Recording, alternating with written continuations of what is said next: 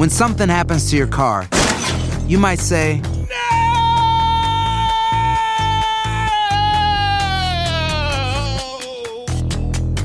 My car. but what you really need to say is something that can actually help. Like a good neighbor, State Farm is there. And just like that, State Farm is there to help you file your claim right on the State Farm mobile app. So just remember, like a good neighbor, State Farm is there. State Farm, Bloomington, Illinois. Boost Mobile tiene una gran oferta para que aproveches tu reembolso de impuestos al máximo y te mantengas conectado. Al cambiarte a Boost, recibe un 50% de descuento en tu primer mes de datos ilimitados. O, con un plan ilimitado de 40 dólares, llévate un Samsung Galaxy A15 5G por $39.99. Obtén los mejores teléfonos en las redes 5G más grandes del país. Con Boost Mobile, cambiarse es fácil. Solo visita boostmobile.com. Boost Mobile, sin miedo al éxito. Para clientes nuevos y solamente en línea, requiere AroPay. 50% de descuento en el primer mes requiere un plan de 25 dólares al mes. Aplican otras restricciones. Visita boostmobile.com para detalles. Enigma sin resolver es un podcast para mayores de edad. Algunos escuchas pueden encontrar el contenido del programa ofensivo. Recomendamos la discreción de la escucha, especialmente para menores de edad. Soy enigmático.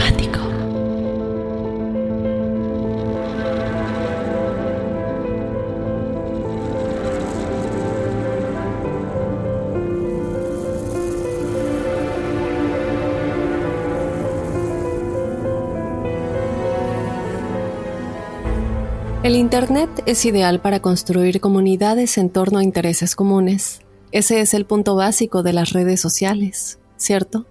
En Facebook puedes unirte a grupos para programas de televisión que te gustan o los pasatiempos que puedas tener. En Instagram podemos compartir momentos de nuestras vidas con amigos y seres queridos. En Twitter puedes seguir las marcas que disfrutas o a las celebridades que te gustan. Pero, ¿qué pasa con aquellas personas que comparten intereses que son un poco menos tradicionales? ¿Qué pasa con las salas de chats que tienen comunidades que comparten deseos más oscuros? Muchos de estos son parte de la Deep Web, y en estos sitios se esconden personas que tienen una doble vida, personas que jamás te imaginarías pueden llegar a tanto. Este es el caso de Sharon Lopatka, a quien sus fantasías la llevaron demasiado lejos.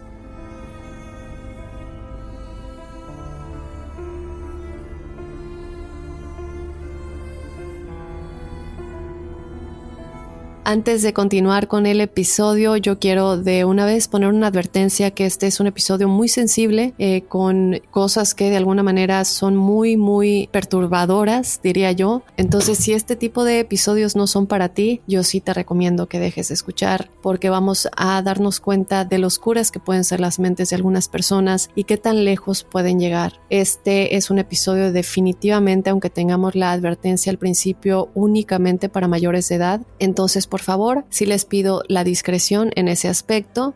Y sin más, vamos a comenzar a analizar a detalle todo lo relacionado con el caso de la muerte de Sharon Lopatka. Yo te doy la bienvenida, enigmático. Mi nombre es Dafne Wegebe y como siempre no puedo continuar sin recordarte que nos puedes seguir en las redes sociales. Nos encuentras como Enigma sin resolver tanto en Instagram como en Facebook y también te invito a que nos escribas a nuestro correo electrónico enigmas.univision.net, en donde nos puedes contar tu experiencia paranormal o sobrenatural para que sea parte del episodio de los jueves, el episodio de testimoniales enigmáticos. De igual manera, te invito a que si te encuentras en el territorio de Estados Unidos, me hagas un gran favor y nos descargues desde la aplicación de Euforia, porque esto ayuda a Enigmas sin resolver a crecer. Es una aplicación como cualquier otra en las que escuchas tus podcasts, únicamente la descargas, es completamente gratis. Ahí buscas Enigmas sin resolver y desde ahí puedes descargar y escuchar todos los episodios. Si le das seguir, te llegan notificaciones de cada episodio.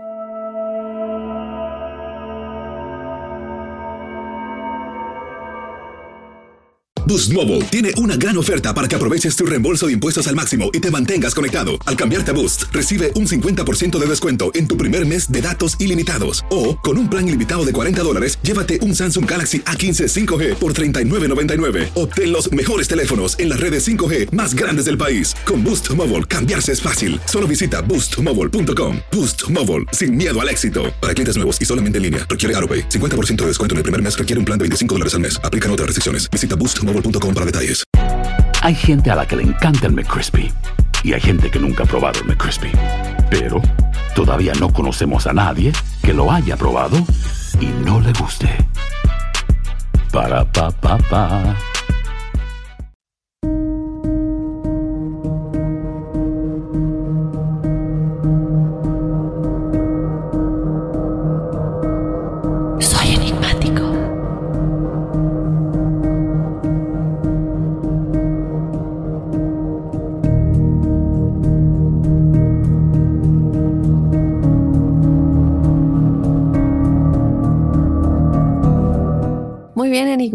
Vamos a comenzar con el episodio de esta semana. Y hablábamos en el principio, en la introducción del Internet, de los sitios web. Yo creo que si nos vamos más allá, si nos vamos a los 90, por ejemplo, vemos estas primeras etapas del Internet en donde muchas personas no usaban las salas de chat de Internet y los pocos que lo hacían, pues se encontraban en una comunidad muy unida donde podían publicar libremente sus pensamientos bajo un seudónimo para distinguirlos de las personas de la vida real realmente es que las personas promedio que participaban en este tipo de salas de chat en línea y que hasta el día de hoy lo hacen, las utilizan más que nada como un escape de sus vidas reales. Algunas personas saben dónde trazar la línea, pero otras aprovechan al máximo el anonimato para confesar y cometer sus más oscuros deseos. Y este tema me recuerda mucho a una serie que acabo de ver, no les voy a hacer ningún spoiler, pero no sé si ya la vieron, está en Netflix y se llama Clickbait y bueno, no voy a decir más, pero ahí nos damos cuenta de cómo usar el anonimato en Internet para conectar con otras personas puede llevar a cosas terribles, sin más. Vamos a comenzar con la protagonista de esta historia. Ella es Sharon Lopatka, quien era la mayor de cuatro hijas. Ella nació en 1961 en Baltimore, Maryland, y era parte de una muy estricta familia judía. Sharon era muy conocida en su ciudad y en su escuela. Ella practicaba varios deportes y se convirtió en asistente de enfermería y bibliotecaria. Las personas que estudiaron con ella describieron a Sharon como una persona normal, como una persona amigable, eh, trabajadora, estudiosa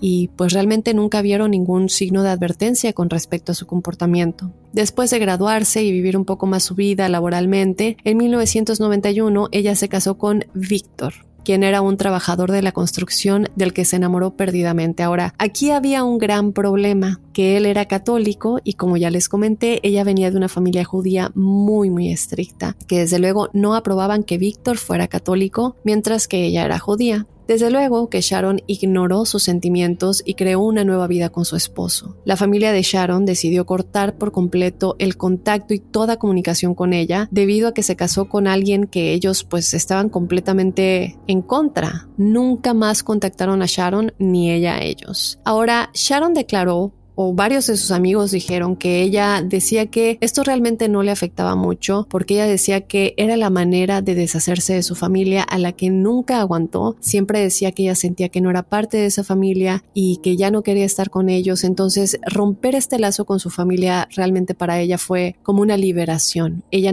no quería mantener ningún tipo de lazo con ellos nunca más. Y cabe recalcar, y creo que lo mencioné hace un momento, que a lo mejor esto puede ser debido a que sus padres eran muy estrictos, no tengo realmente a detalle cuánto le, restringían o cuántas cosas le hacían hacer que ella no quería hacer, porque muchas veces vemos en familias que son muy estrictas y lo vimos en algún caso anterior que tuve anteriormente, en el caso de Jennifer Pan, como ella le pagó a alguien para que mataran a sus padres y luego ya nos digo, nada justifica, nada, nunca, jamás va a justificar que un ser humano mate a otro ser humano. Digo, me imagino que hay ocasiones como defensa propia, este tipo de cosas, pero cuando tú vas y le pagas 10 mil dólares a alguien para que maten a tus propios padres, como lo hizo Jennifer Pan, si no han escuchado ese episodio, vayan a escucharlo, está muy, muy intenso. Eh, pero vemos, eh, a lo que voy es a que vemos el trasfondo del el tipo de relación que ella tenía con sus padres y cuánto le restringían, cuánto no la dejaban hacer, cuánto la obligaban a estudiar cosas que ella no quería estudiar, no la dejaban ir a citas, no la dejaban ir a los bailes de la escuela, muchas de estas cosas que hicieron que poco a poco ella vaya construyendo un gran, gran rencor en, dentro de ella hacia sus padres. Entonces, eh, podría ser algo similar en este caso. Vemos que Sharon tiene unos padres muy, muy estrictos y a lo mejor por ahí va el hecho de que ella no tuviera ningún tipo de sentimiento de tristeza al hecho de no volver a hablar con su familia nunca más. Poco después de casarse, Sharon y Víctor se mudaron a otra ciudad de Maryland donde se establecieron en un rancho. Ahora, Obviamente poco después de todo lo que va a suceder y que ya les voy a contar, se entrevistó a varios de los vecinos quienes los describieron como personas tranquilas y normales que en su mayoría pues se mantenían para sí mismos. Sin embargo, cabe recalcar que había otro grupo de vecinos que declararon lo contrario. Ellos decían que ellos sí llegaron a mantener conversaciones con ambos, que siempre eran muy amigables, que ayudaban a la comunidad de vecinos. Entonces yo aquí me di cuenta de algo. Tenemos un poco de ambos lados, unos que declaran que nunca se relacionaban con nadie y otros que declaran lo contrario. Creo, no sé, es una posibilidad en la que puedo pensar que a lo mejor esta era una elección propia tanto de Sharon y de Víctor una vez que estudiaban a los vecinos y yo digo más que nada Sharon y decidía con quienes querían o les convenía mantener relaciones amigables y con qué otros no. No sé, podría ser. Vamos a hablar un poco de todo lo que sucede, de sus profesiones y de los secretos en línea que van a empezar a salir en este momento. Era 1995, cuando Sharon y Víctor se habían ya adaptado a su nueva vida. Durante el día, Víctor iba a trabajar a la construcción y Sharon se quedaba en casa trabajando. Ahora, ¿cuál era el trabajo de Sharon? Se quedaba en casa. Bueno, ella principalmente todo lo hacía en línea por medio del Internet. Ella creó un sitio web con un amigo en el que hablaban sobre la decoración del hogar. El sitio web se llamaba Dion's at Home Decorating Guide y ambos estaban muy interesados en el mundo del diseño de interiores, muebles, eh, cuadros, todo, todo lo que tiene que ver con este tipo de decoración. Y el sitio web empezó a crecer enigmáticos. Obviamente no es el principio, pero llegó un punto en que tuvo tanto éxito que decidieron escribir un libro sobre decoración del hogar. A tanto éxito llegó esto. Bueno, nosotros pensaríamos que es suficiente, que ella ya tiene dinero suficiente para vivir su vida trabajando en línea y con las ventas de su libro, que cabe recalcar que además de venderlo en las tiendas locales, este libro también estaba a la venta en su sitio web. Pero bueno, Aquí vemos que Sharon no tiene suficiente aún, ella sigue buscando tener un extra ingreso desde casa, por tanto, además del sitio de web de decoración, Sharon comenzó a ofrecer lecturas psíquicas y consejos espirituales en línea, y por eso cada vez que tenemos testimoniales, yo les pido que tengan mucho cuidado con quién van, que chequen las calificaciones de, esa persona, testimoniales reales o que ya los hayan visto, tener contacto directo y que sea confiable. Bueno, pero ¿qué pasa? Ella empieza a ofrecer estas lecturas psíquicas, a ella le fue muy bien, Sharon se dio cuenta de que ahora tenía una base establecida económicamente hablando para usar su tiempo en cosas que personalmente le interesaran más. Y pues, ¿qué son estas cosas? Bueno, Sharon abrió una sala de chat que de todos sus negocios al final se destacó más en su bolsillo. Esta sala de chat era solo para adultos y aquí la gente le pagaba dinero únicamente para platicar con ella. Aquí no estoy segura cómo ella mantenía este negocio o el ingreso, si tenía cuentas compartidas con Víctor, porque evidentemente, como vamos a ir viendo la historia, el esposo Víctor no tenía idea de nada de esto, pero si estamos teniendo un ingreso, normalmente las parejas muchas veces están comunicadas en cuanto a los ingresos el uno del otro, las cuentas bancarias y todo esto, ¿no? Entonces, no sé realmente, no pude encontrar información en cómo ellos manejaban esto, porque de otra manera Víctor se hubiera dado cuenta enseguida de que ella estaba teniendo este extra ingreso por medio de estas salas de chat. Este negocio de la sala de chat le da un gran empuje a su bolsillo y esta sala de chat era evidentemente solamente para adultos y aquí la gente enigmáticos, como les dije, le pagaba únicamente para platicar con ella. Desde luego, y como ya podrán imaginarse, la gente que va a estas salas de chat no solo pagan por platicar, es decir, eso lo podemos hacer en cualquier lado, pero este chat ofrecía cosas más intensas, que en algún momento llegaron a un límite que no se podrían imaginar. Ahora, en este chat Sharon creó una personalidad falsa con el nombre de Nancy Carlson y bajo este seudónimo se ponía en contacto con personas en las salas de chat para adultos que tuvieran intereses similares. Intereses similares que comenzaron de manera un poco inocente, pero esto que era inocente se convirtió en su navegación por sitios web de necrofilia, así como de otros fetiches muy, muy oscuros. Y aquí es donde de nueva cuenta hago otra vez la advertencia que hice al principio. Es un tema un poco fuerte. Si ustedes quieren dejar de escuchar, vienen cosas un poco intensas en este, en este episodio. Bueno, Sharon también publicaba su ropa interior usada y también la vendía y le preguntaba a la gente si estaban interesados en comprarla. También ofrecía a las personas looks exclusivos en videos caseros que supuestamente creaba con otras mujeres. Cabe recalcar que gran parte del contexto de todo esto enigmáticos evidentemente es ilegal Sharon no solamente usaba el Internet para crear este extra ingreso por medio de su sitio web de decoraciones interiores y sus lecturas psíquicas, sino que también se descubrió que constantemente buscaba imágenes pornográficas o sitios web pornográficos en donde pudiera interactuar con los usuarios. Ahora pronto, ella comenzó a adentrarse en sitios web más intensos, se dio cuenta que su sed era más y que eso ya no la llenaba. Entonces consigue entrar a estos sitios que publicaban necrofilia, esclavitud y otra gran variedad de fetiches más graves. Ahora, yo tengo que asumir que todo esto ya está en la Deep Web. Digo, mi lógica me dice que todos estos sitios están en la Deep Web porque son cosas ya muy graves. Déjenme saber qué opinan de esto.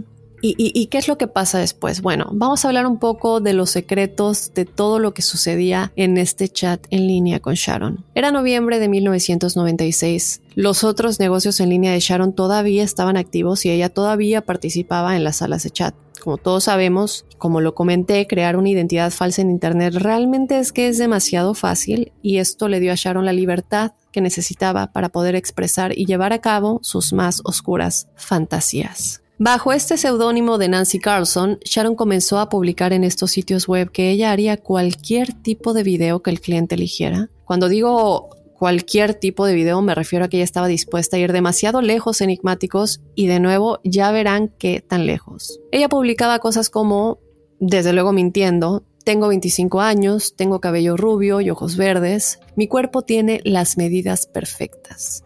Si estás interesado en adquirir mi ropa interior usada, contáctame. Este no es un scam. Lo digo muy en serio. Si tú también estás interesado, en serio, me puedes enviar un correo.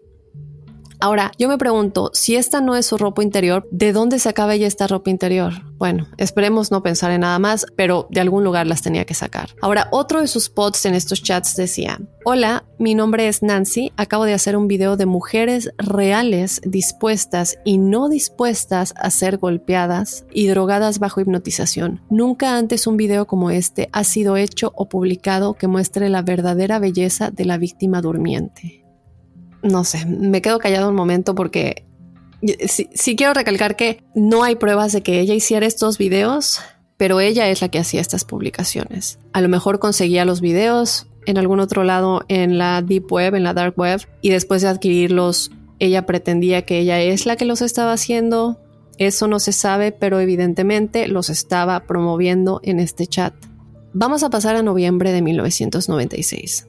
Ella evidentemente se vuelve más y más adicta a estos sitios web, a estas salas de chat, y ahora los visita con mucha más frecuencia. Pero ahora ella comenzó a llevarlo demasiado lejos enigmáticos al publicar sobre cómo quería ser torturada hasta la muerte. Ella pensó que estos comentarios serían bienvenidos en la comunidad en línea y en sus grupos de chat porque pues estos usuarios normalmente están expresando fantasías, tal vez no tan graves, pero sí algunas de sus fantasías bajo seudónimos, pero la verdad es que no lo tomaron muy bien y muchos de ellos le dijeron que estaba cruzando la línea, porque evidentemente ya estamos hablando de cosas muy, muy graves. Ahora, Sharon a menudo sí recibía respuestas a su publicación y la gente de pronto le decía cómo iban a cumplir sus fantasías, pero Sharon insistía en que no eran fantasías, que no quería que se quedara en un chat de descripción de cómo te estoy haciendo las cosas, sino que ella quería llevarlo a la vida real hasta la muerte. La gente pronto comenzó a tratar de explicarle a Sharon en estos chats que este era un chat para contar fantasías, pero que hay una gran diferencia entre contarlas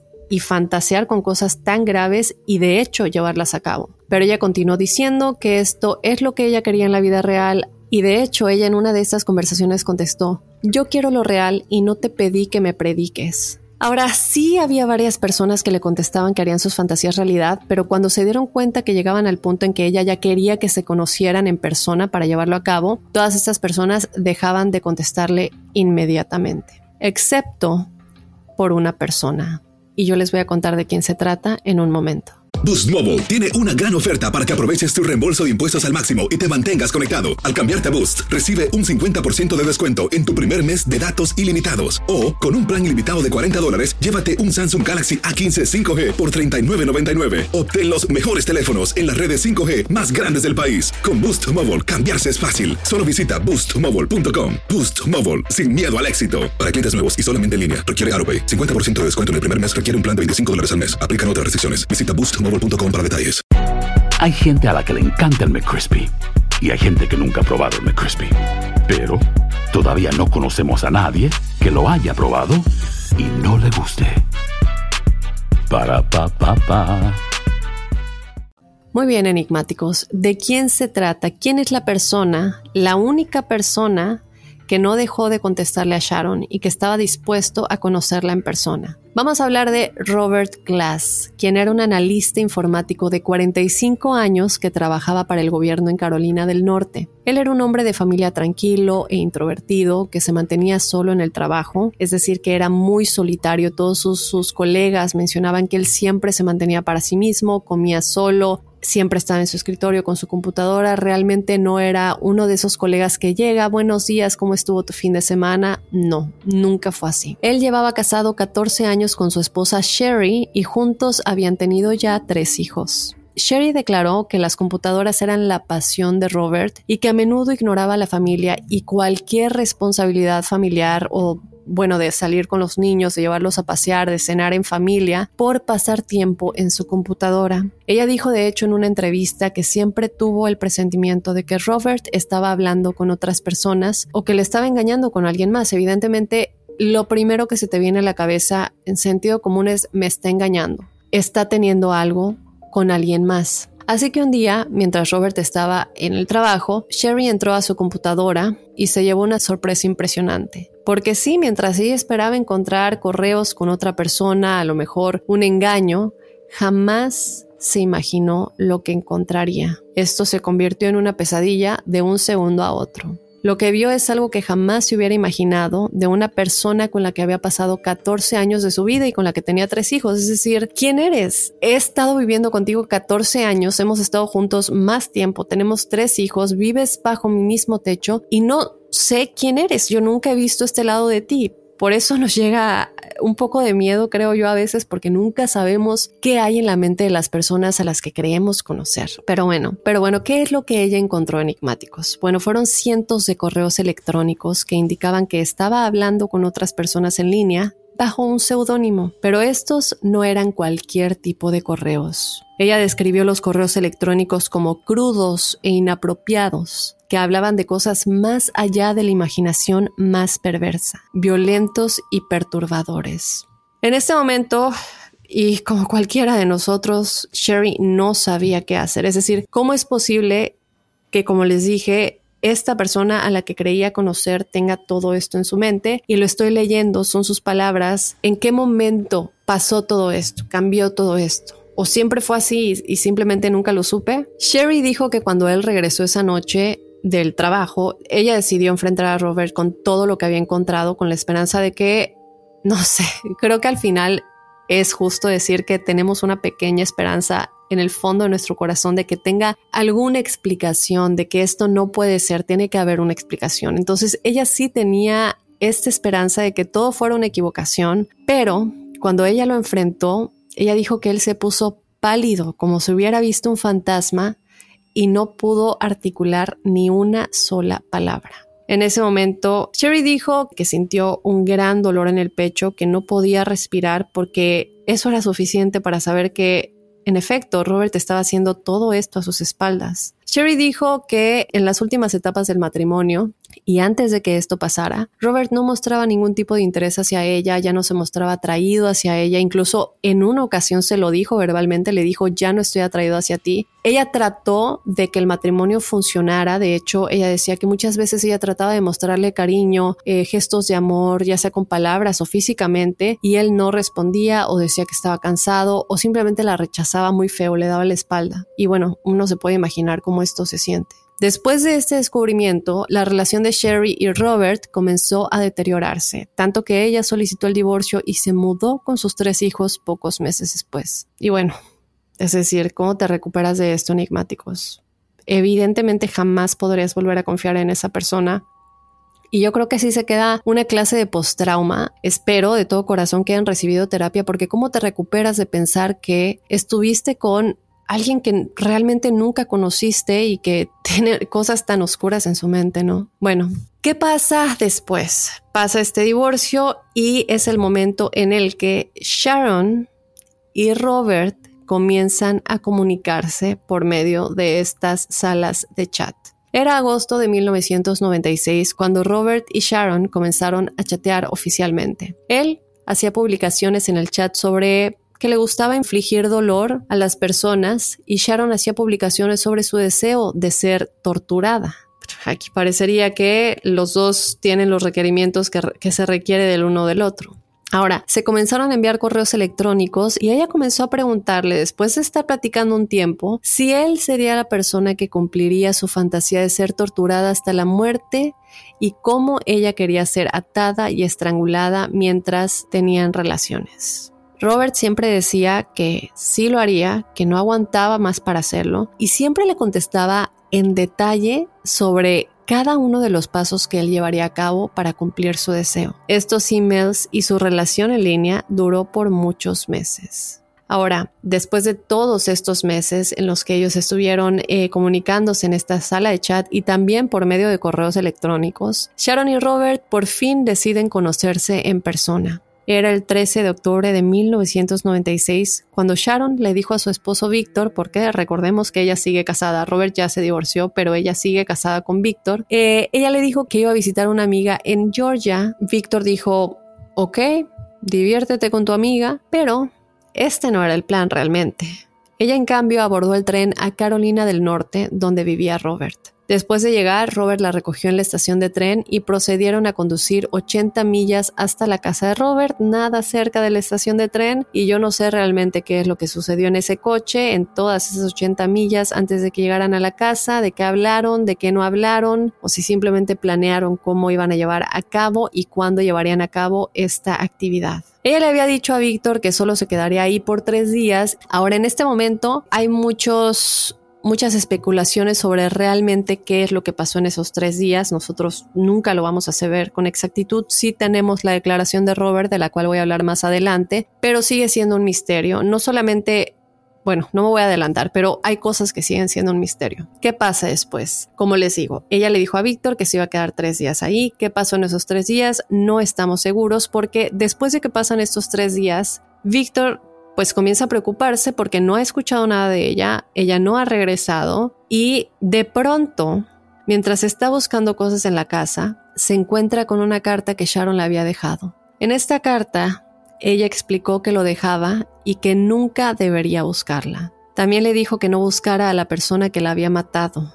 Ella dijo lo siguiente, si mi cuerpo nunca se encuentra, no te preocupes, debes saber que estoy en paz. Obviamente Víctor se vuelve loco en este momento, decide ir a la computadora de Sharon y es cuando ahora le toca a él estar en el papel de Sherry, la ex esposa de Robert, y encuentra los correos electrónicos que ella y Robert se han estado enviando. Aproximadamente una semana después de que Sharon abandonara originalmente su casa, Víctor pues ya había tenido suficiente y decide presentar oficialmente el informe de una persona desaparecida. Él proporcionó los correos electrónicos a la policía como prueba de que hay algo que debería investigarse. Mi esposo está en peligro, ella quiere hacer esto, esta persona está de acuerdo en hacérselo, si no los encontramos pronto algo va a pasar, sobre todo porque ya tenemos la nota de Sharon diciendo explícitamente de que no la busquen y dejando muy claro que la van a asesinar. Ahora vamos a pasar un poquito a la investigación y qué pasa después. Desde luego los investigadores encuentran esta, situación muy grave, no han visto algo similar. Cuando empiezan a ver todos los correos electrónicos, los describen como anteriormente escuchamos por parte de Sherry y de Víctor, muy, muy perturbadores, porque se dieron cuenta de cómo estos describían cómo Robert la iba a torturar lentamente hasta matarla y todo con el consentimiento de Sharon. Y esos no eran dos, tres correos, 20 correos, 50 correos. Estamos hablando de una larga larga, comunicación enigmáticos de 900 correos electrónicos entre Robert y Sharon comunicándose y en todos ellos declaraban explícitamente estas fantasías sexuales de tortura y de, bueno, Vamos a pasar a hablar del departamento de policía a cargo de la desaparición de Sharon porque esto no puede caer en cualquiera, ¿no? Entonces buscaron al Departamento de Investigación de Informática para que ellos pudieran rastrear fácilmente a Robert. Y ellos sí logran conseguir un video de vigilancia que captaba a Robert el 22 de octubre y con esto ellos tenían la esperanza de que en alguna de estas imágenes se viera a Sharon caminando con él o yendo atrás de él o más tarde pasando por el mismo lugar, algo que les dijera que aún estaba viva básicamente y que aún no llevaban a cabo su plan. Siguieron a Robert durante varias semanas, pero no encontraron nada sospechoso hasta el 25 de octubre, cuando se emitió una orden de registro a su propiedad. La policía esperó a que Robert se fuera a trabajar y luego entraron a su casa. Él vivía en un como un tráiler tipo remolque y una vez que la policía entró, bueno, se encontraron con algo bastante intenso, enigmáticos, en el sentido no solamente de lo sexual, pero también estaba cubierto de basura, había trastes por todos lados, comida eh, de que ordenaron que estaba sin terminar de comer en el piso, bolsas de basura, cajas, el lavabo básicamente de la cocina estaba lleno de trastes sucios con comida ya seca. Bueno, las descripciones fueron impresionantes y te das cuenta del tipo de persona que tiene que vivir en estas condiciones. Por otro lado, también encontraron accesorios de drogas, una pistola y también cosas que le pertenecían a Sharon. Mientras investigaban fuera de la propiedad, encontraron también un pequeño campo en el patio delantero de la, casa de Robert, donde un oficial vio tierra removida donde algo había sido enterrado recientemente. Se dan cuenta por el tipo de movimiento que hay en la tierra, qué tanto está, qué tanto no está. Entonces la policía se da cuenta que este es un punto importante en la propiedad y que tienen que evidentemente comenzar a examinar qué es lo que hay ahí. Comienzan a cavar y en efecto, a unos dos pies por debajo encontraron lo que parecía ser una rodilla. Luego, los oficiales se comunicaron con las personas que habían estado vigilando a Robert y les dijeron que lo arrestaran de inmediato, pues porque acabamos de encontrar una rodilla en el patio de su casa, ya tenemos una razón. De regreso a su casa, la policía retiró cajas llenas de miles de discos de computadora, equipos de esclavitud, revistas pornográficas, cámaras de video y de fotografía, otra pistola y desde luego una pieza muy, sino que la más importante, su computadora. Evidentemente ya están en un punto en el que tienen suficientes pruebas para entender qué es lo que sucedió, pero no pueden dejar a Robert sin su derecho de defenderse, de hablar y de tener un abogado. Entonces comienza el cuestionamiento de Robert. ¿Qué le dijo él a la policía en este interrogatorio que desde luego duró muchísimas horas? Él le dijo a la policía que durante esos tres días él y Sharon habían estado llevando a cabo varias de las fantasías de ambos en su tráiler. Él también dijo que Sharon le pidió que la atara y que también le pidió que usara artículos del hogar para, ya saben, usarlos en ella básicamente. Aunque habían estado actuando según las fantasías de Sharon, él dijo que en uno de esos momentos él quiso parar, pero que ella no quería parar, que le pidió que continuaran, que ya le había prometido que iban a continuar. Entonces Robert muy forzado de la mano, decide continuar y dice que en uno de esos momentos lo llevaron demasiado lejos y accidentalmente le estranguló con una cuerda. Él dijo que ella de buena gana le dejó hacerle cosas y que todo fue consensuado. Su declaración literalmente dijo, no sé realmente cuán fuerte apreté la cuerda contra su cuello. Realmente no quería matarla, pero terminó muerta. Ahora, no sé, enigmáticos. Aquí creo que el misterio abunda en, primero, qué es realmente lo que pasó en esos tres días. Y segundo, ¿es accidente o no? Porque estamos hablando de una pareja que ha estado hablando muchos meses ya. Han estado intercambiando muchas conversaciones por este chat y por medio de correo electrónico. Hay pruebas de ello en el que las intenciones son claras. Pero ahora tú me estás diciendo que no querías llevarlo demasiado lejos y que fue un accidente. Aquí yo sí voy a dejar que ustedes saquen sus propias conclusiones, pero desde luego, esto dejó a la policía con una gran confusión. Él posteriormente procede a decirle a la policía que de verdad había sido únicamente un terrible accidente. Ellos no saben si creerlo porque obviamente les parece muy claro que él sabía perfectamente las intenciones de Sharon y no sé, si nos ponemos a pensar, ¿por qué enterró el cuerpo en su jardín? Digo, si fue un accidente, lo primero que haces es llamar a la policía y decir, digo, siendo honesto, estábamos teniendo este encuentro sexual, lo llevamos demasiado lejos y digo, voy a ser honesto y voy a decir la verdad. ¿Por qué vas, ocultas el cadáver? Y digo, yo entiendo que cada ser humano reacciona de maneras diferentes, pero creo que si genuinamente como un ser humano sin la intención de hacer esto comete este accidente, lo que haces es llamar a la policía y decir toda la verdad. Pero bueno, eso no es lo que él hizo. Lo que él hizo fue el enterrar el cuerpo de Sharon en su jardín. Y aquí yo sí me pongo a pensar, me pregunto si esto es algo que ellos ya habían discutido con anterioridad. El hecho de decir, ok, después de que me hagas esto, me entierras en el patio de tu casa, se pusieron de acuerdo en ello, hubo un acuerdo de lo que de cómo Robert actuaría después, porque también vemos en la carta que ella le dejó a Víctor que le pedía que no buscara su cuerpo, que ella ya estaba en paz. Entonces aquí sí nos queda mucha duda. Yo sí creo que ellos tal vez se pusieron de acuerdo con anticipación de qué es lo que iban a hacer con el cuerpo de Sharon. Y bueno, a fin de cuentas lo hicieron. Lamentablemente él nunca declaró mucho al respecto de por qué la enterró ahí, por tanto sigue siendo un misterio. Ahora, cuando desenterraron el cuerpo de Sharon, ella tenía los tobillos y las muñecas atadas y todavía tenía una cuerda atada al cuello. También tenía rasguños en su pecho y cuando su cuerpo fue enviado para autopsia, el médico dijo que su muerte fue por estrangulamiento, lo cual coincide evidentemente con todo lo que ellos habían estado pues comunicando en sus correos, ¿no? De lo que ella, quería que la torturaran y la estrangularan. La persona que realizó la autopsia cree que Sharon murió tres días después de llegar a Carolina del Norte, lo cual coincide perfectamente con el tiempo que ella le había dicho a Víctor que iba, que iba a estar de viaje con su amiga. Y eh, esta persona que realizó la autopsia es el Dr. Butts y él determinó que su muerte era consistente con estrangulación.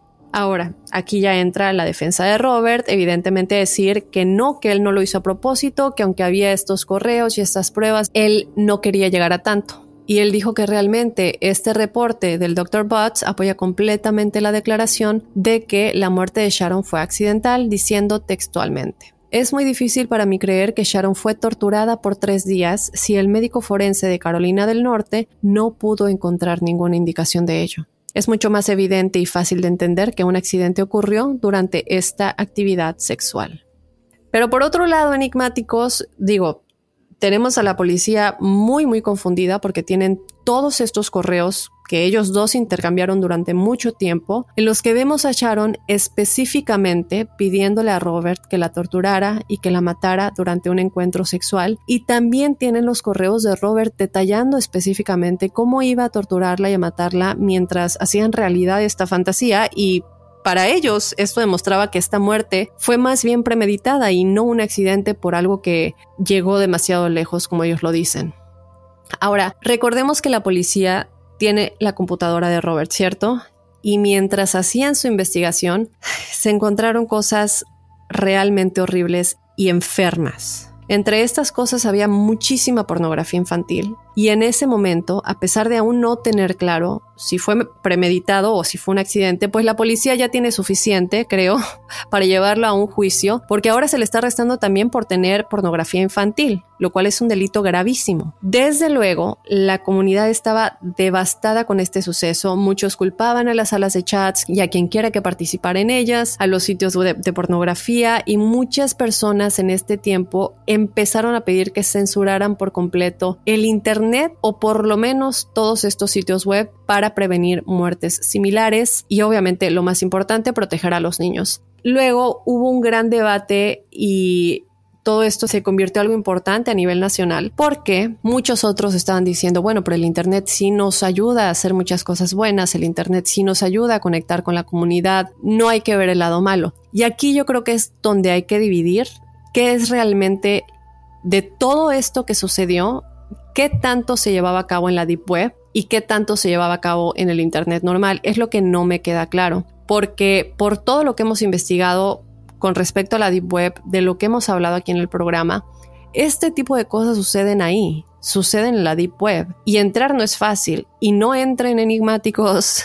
De verdad, la gente que entra, que son gente normal, es porque están haciendo algún tipo de investigación, están haciendo algún tipo de reportaje, es más allá no entren a la Deep Web, no van a ver nada agradable, se van a meter en cosas muy oscuras de las cuales luego a veces es muy difícil salir. Y ya vemos casos como este. Vemos casos como este en lo que están estos grupos, estas salas, estos lugares en donde se comparten cosas horribles. Y, es gente que no sé cómo describirlas, creo que las palabras me faltarían, pero vemos casos como el de Sharon que nos pueden llevar a cosas muy, muy oscuras y encontrarnos con gente que nunca queremos encontrarnos. Entonces, eso lo dejo ahí para ustedes. ¿Qué pasa después con la condena de Robert? Nosotros nos estamos preguntando, bueno, ¿en qué terminó? ¿Fue un accidente o fue realmente premeditado? Pues como les había dicho, la policía estaba muy muy dividida porque por un lado estaba claro que Robert la había matado y su declaración de que había sido un accidente. Pero por otro lado están los correos electrónicos escritos por Robert que respaldan el caso de asesinato premeditado y no un accidente porque él estaba de acuerdo en hacer todo esto. Ahora obviamente la posición de Robert es, sí, yo le dije que estaba de acuerdo, yo eh, comentaba que iba a cumplir sus fantasías, pero nunca fue realmente mi intención llevar a cabo el asesinato. Pero esa es tu palabra contra toda la evidencia. Digo, ¿realmente te podemos creer después de todas las actividades que tú has estado llevando a cabo? Lo dudo mucho. Además, hubo pruebas muy claras de que Sharon le dio a Robert permiso de matarla mientras tenían relaciones. Y como les dije, después de todo lo que encontraron también en la computadora de Robert con estas imágenes inapropiadas de niños pequeños, no hay por dónde defenderlo. ¿Y cómo es la vida? Porque, bueno, en el 2012 Robert se declaró culpable del homicidio voluntario y explotación de menores con el afán de que su sentencia no fuera tan tan grave. Y debido a que él se declara culpable, pues solamente le dieron de 36 a 53 meses de prisión por matar a Sharon y 21 a 26 meses por posesión de imágenes explícitas de niños, que esto para mí es muy poco, pero por eso les digo que así es la vida porque su sentencia no se iba a acabar ahí, él tendría que rendir cuentas tarde o temprano. A punto de salir, dos semanas antes de salir de la cárcel, de que sus sentencias se terminen, Robert sufrió un ataque cardíaco, murió y ya nunca más disfrutó de su libertad. Y las cuentas que él haya tenido que dar después de eso, pues solo él las sabe. Pero enigmáticos, aquí nos queda claro qué tan peligroso puede ser el Internet. Tengan mucho cuidado y de verdad que si ven cualquier signo de advertencia en una persona de este tipo, repórtenlo. Repórtenlo porque puede acabar en algo muy muy grave. A lo mejor estas personas necesitan ayuda, tal vez no es lo que realmente quieren y si sí lo quieren, no involucrar a otras personas. Entonces, y, y no digo que Robert no lo quería, como un ejemplo de algo que puede pasar. Entonces, enigmáticos, yo quiero que ustedes me dejen saber qué piensan de este episodio. Grave, fuerte, intenso, si creen que fue premeditado o si creen que Robert simplemente se emocionó demasiado en el momento y terminó sin darse cuenta estrangulándola por completo, si creen que el hecho de que la enterrara en la parte de atrás es algo que ellos ya habían acordado con anticipación. Y bueno, cualquier cosa que ustedes quieran comentar en este caso que nos deja algunas dudas. Yo creo que muchas cosas están claras, pero por otro lado, la mente humana es un gran, gran misterio y creo que hay muchas cosas que todavía nos quedan por investigar cuando se trata de individuos como estos. En fin, yo te recuerdo que tú nos puedes enviar todos tus comentarios, tus historias paranormales y sobrenaturales a enigmas.univision.net y también te invito desde luego a que nos sigas en las redes sociales, nos encuentras en Instagram y en Facebook como Enigmas sin resolver. También te invito a que nos sigas desde la aplicación de Euforia. Si te encuentras desde el territorio de Estados Unidos, completamente gratis, hay mucho contenido, música, playlists. Y entre todo esto está Enigmas sin resolver y es una gran manera de ayudar a crecer el podcast. Si están en Estados Unidos y nos pueden escuchar desde la aplicación de Euforia, darle seguir y descargar todos los episodios desde aquí, yo en lo personal se los agradecería muchísimo. Y bueno, de esta manera despedimos el episodio de esta semana. Yo te recuerdo que te espero el jueves con los testimoniales enigmáticos y desde luego el lunes con otro enigma sin resolver. Soy enigmático.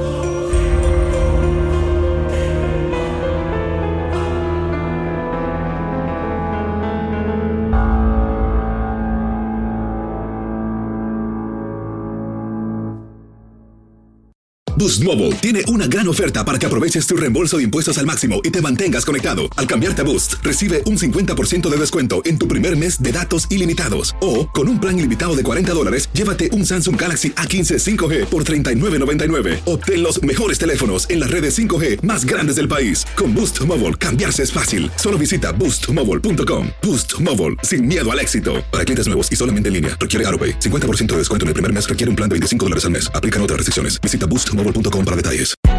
Hay gente a la que le encanta el McCrispy y hay gente que nunca ha probado el McCrispy.